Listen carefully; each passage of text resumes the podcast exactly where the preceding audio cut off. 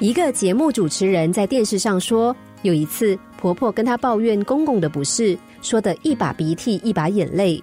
她听了替婆婆打抱不平，跟婆婆说：“公公真是太过分了，你不要再忍了，跟他离婚吧。往后的生活不用担心，我可以养你。”不料婆婆听了这番话，不但不高兴，反而很生气。事后到处说媳妇不孝，居然唆使她跟丈夫离婚。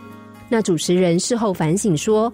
后来我才明白，我把婆婆的话当成重要的事件来处理，却没有察觉婆婆并非想处理，她只是需要有人听她的抱怨罢了。忠言多半逆耳，因为人们往往宁可听好话，而不愿意听真话。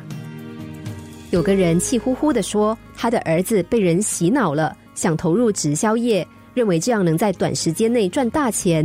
他和儿子彻夜长谈，分析其中的利弊得失。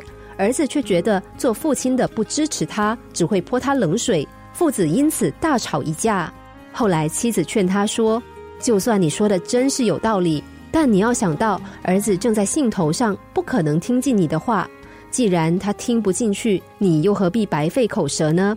别管他，让他跌一跤，花钱买教训吧。”他觉得太太说的不无道理，从此闭嘴不管。后来果然如妻子所料，儿子赔了很多钱，打消了快速致富的白日梦。他说这件事让他明白一个道理：我们可以试着提点身边的人，但绝不要妄想说服他们，否则不但自讨没趣，还会因此破坏了彼此之间的关系。而忠言逆耳这句话，还可以站在另一个角度来思考，那就是当身边的人给予我们建议，我们却认为对方的话不中听，这个时候我们又会有什么反应呢？给予别人建议的时候，婉转一点，这是说话的艺术；听取别人建议时，心胸宽大一点，能够听进那些不想听的话，是人格的成熟，更是让自己向前迈进的最佳方法。其实，那些我们不爱听、不想听的真话，往往对我们有莫大的帮助。